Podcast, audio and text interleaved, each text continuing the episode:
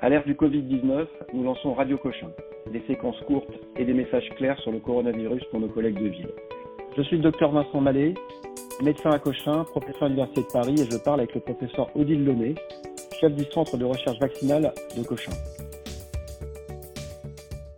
Professeur Launay, est-ce que vous pouvez nous expliquer la situation dans votre service?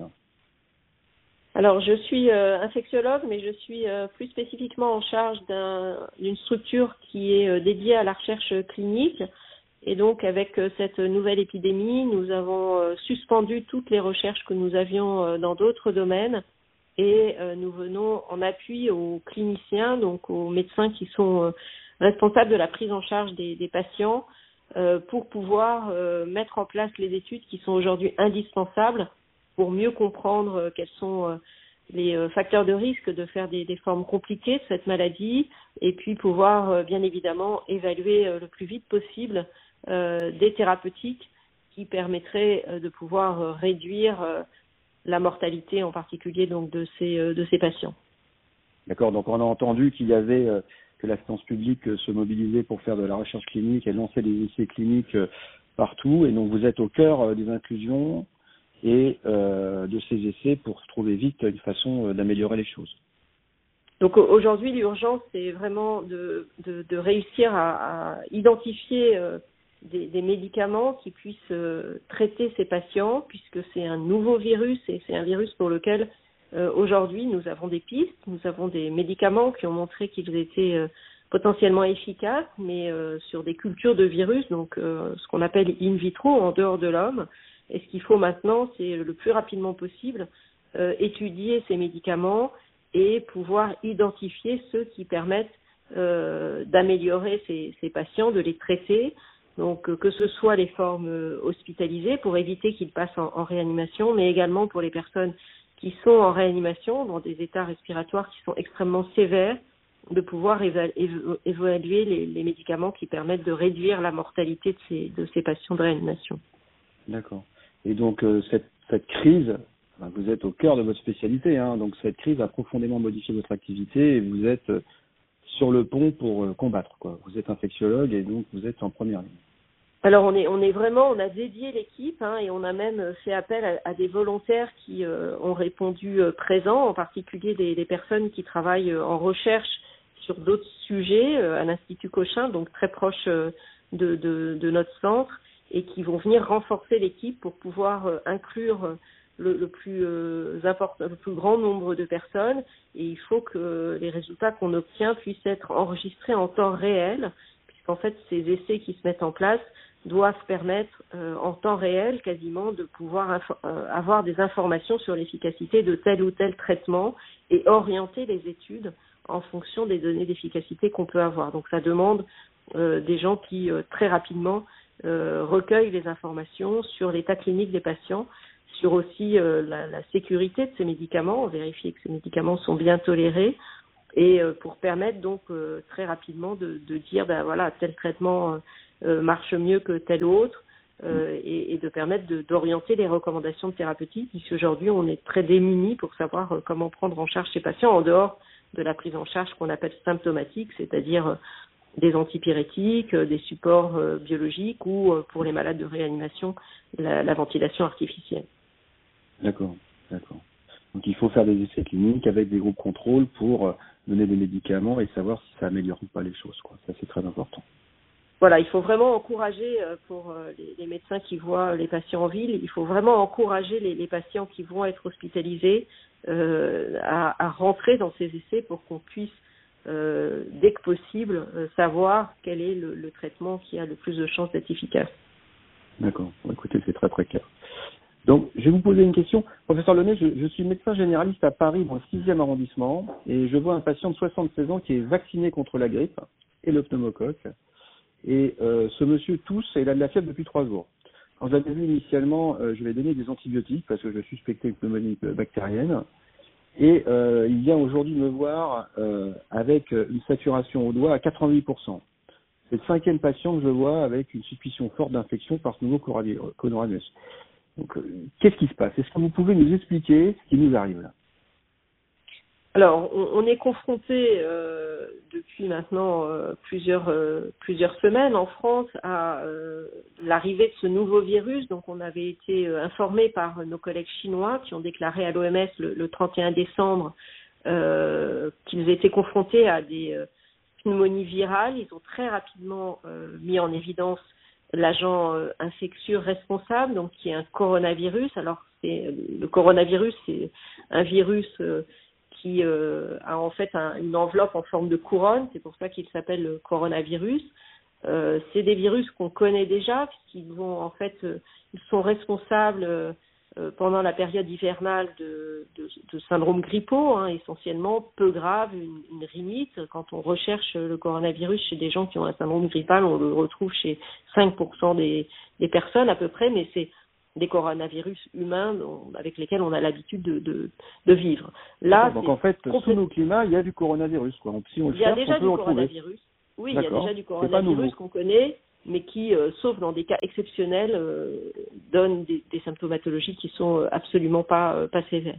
Là, c'est complètement différent. On, on, est devant ce qu'on appelle un pathogène émergent, c'est-à-dire un nouveau virus qui nous vient de l'animal et euh, depuis euh, depuis 20 ans, moins de 20 ans, c'est le troisième coronavirus qui émerge. un premier coronavirus a émergé en 2003 avec l'épidémie du SARS, qui a été une épidémie qui a été très vite circonscrite puisque en fait on a pu très vite identifier les cas infectés, les contacts et de cette façon-là voir reculer l'épidémie en, en, moins de six mois. Ensuite, Donc une deuxième épidémie en 2003, on avait déjà fait du confinement, de la quarantaine, et ça avait réussi à contenir euh, l'épidémie.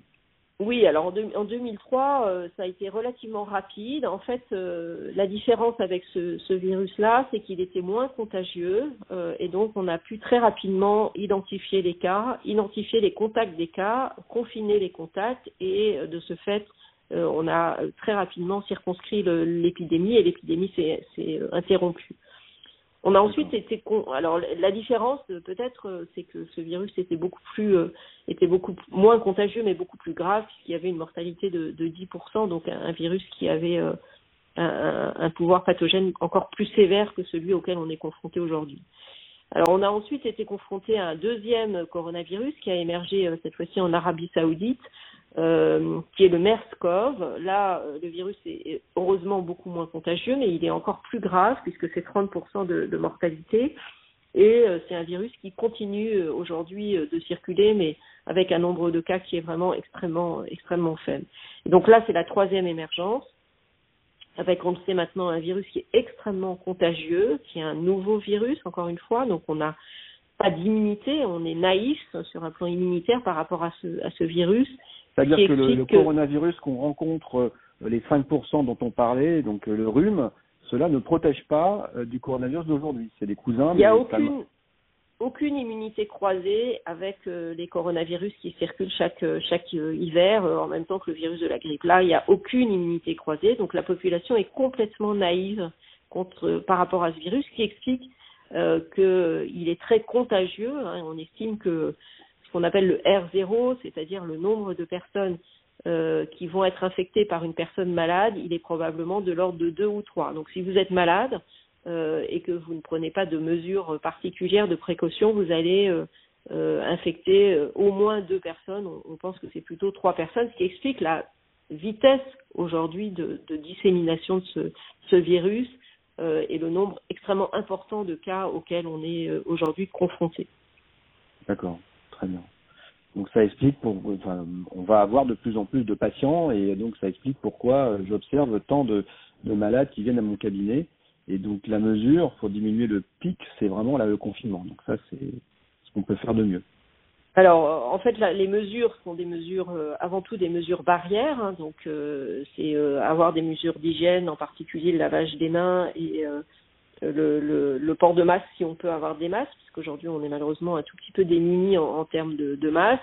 Et donc devant euh, le nombre très très très important de personnes infectées et du coup un nombre important euh, de, cas graves, même si la, proportion reste relativement faible, mais comme il y a énormément d'infections, et bien du coup, euh, de fait, on a euh, un nombre important de personnes qui nécessitent d'être hospitalisées, et un nombre important, et c'est aujourd'hui la, la, problématique majeure, de personnes qui nécessitent la réanimation, avec un nombre de lits de réanimation en France qui certes est important, mais qui est très vite aujourd'hui dépassé par le nombre de patients à prendre en charge, en particulier dans les régions où, le virus a commencé à circuler plus tôt et plus rapidement. Donc euh, le Grand Est, les Hauts-de-France et, et l'île de France qui aujourd'hui est vraiment très très euh, touchée par cette euh, par cette épidémie. D'accord, très bien. Alors, revenons mon patient. Donc ce monsieur qui était vacciné contre la grippe et le pneumocoque à qui j'ai des antibiotiques a, a une fréquence respiratoire élevée, enfin plus de 20, et une saturation à 88%. Qu'est-ce que vous me conseillez? Bah, dans, dans la, les circonstances actuelles, euh, il est très très probable qu'il soit euh, infecté par ce, virus, par ce coronavirus. Euh, il fait partie des, personnes qui sont à risque de faire des, complications, hein, donc il, doit, ce, patient, être hospitalisé. Hein, il, a, il a plus de 70 ans, il a d'autant plus de risques de faire une complication, une forme grave s'il a euh, une maladie sous-jacente, en particulier cardiovasculaire, respiratoire ou un diabète ou encore une obésité, hein, qui sont tous les facteurs qui ont été identifiés comme étant les facteurs qui augmentent le risque de faire des, des formes graves et, et des décès. C'est un homme. On sait aujourd'hui que parmi les décès, euh, on a une grande majorité d'hommes, sans qu'on ait aujourd'hui encore d'explication. Donc ce, patient, vous devez appeler le 15, euh, vous devez appeler le SAMU et il doit être euh, hospitalisé, il sera testé puisqu'il fait partie des personnes qui aujourd'hui sont euh, testées en priorité pour euh, savoir s'ils sont ou non infectés et il va être hospitalisé dans un secteur d'hospitalisation qui est dédié à la prise en charge des personnes qui sont infectées par ce virus. Très bien. Écoutez, professeur Launay, on a compris que vous étiez en première ligne pour essayer de d'améliorer les choses. Euh, on retient euh, que le virus est très contagieux, qu'il faut faire des mesures barrières, c'est la seule façon euh, de freiner cette épidémie, que malheureusement ça, touche peu, enfin ça concerne, les formes graves concernent peu de personnes, mais malheureusement les plus fragiles, et c'est ça qui va, qui fait que les structures hospitalières sont engorgées. Vous voulez insister sur un dernier point, professeur Lemay je voudrais insister, oui, sur le fait que euh, aujourd'hui, euh, on est euh, dans une situation où, compte tenu de la rapidité de la diffusion du, du virus, le confinement est vraiment quelque chose d'extrêmement important pour réussir à limiter les interactions entre les personnes. donc cette notion de distanciation sociale qui est extrêmement importante puisque moins on rencontre de gens et moins on a de risques soit de s'infecter, soit de transmettre le virus si on est infecté.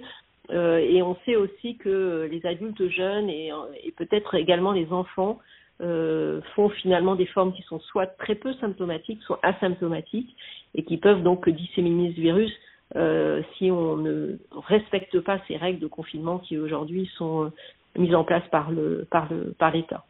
D'accord, donc distance sociale, lavage de mains et masque si on touche. Et les masques, si on peut, en sachant que pour l'instant, les masques sont euh, en quantité rare et sont. Euh, si on tousse, il faut mettre un masque. Hein. voilà, les, les, masques sont essentiellement pour les pour les soignants et pour les patients, euh, mais, mais l'idéal, et j'espère qu'on l'aura dans un avenir proche, serait de pouvoir augmenter la, le, le, port de masque. Ben, on verra ça, on va voir ça, on va voir ça bientôt. Merci encore. Bon courage et on n'hésitera pas à vous rappeler si on a besoin d'autres informations sur cette pandémie.